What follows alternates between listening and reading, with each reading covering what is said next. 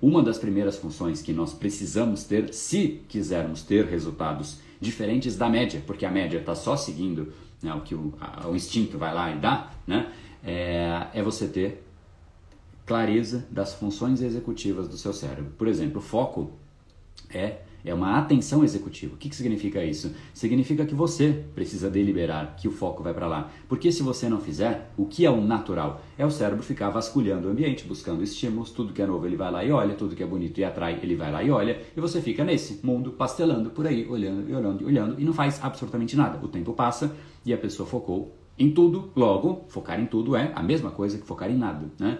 Então, esse é um exemplo de um padrão que, se não houver a gestão executiva dessas, dessas atividades, dessas funções importantes, você não consegue ter né, esse, essa, esses resultados acima da média.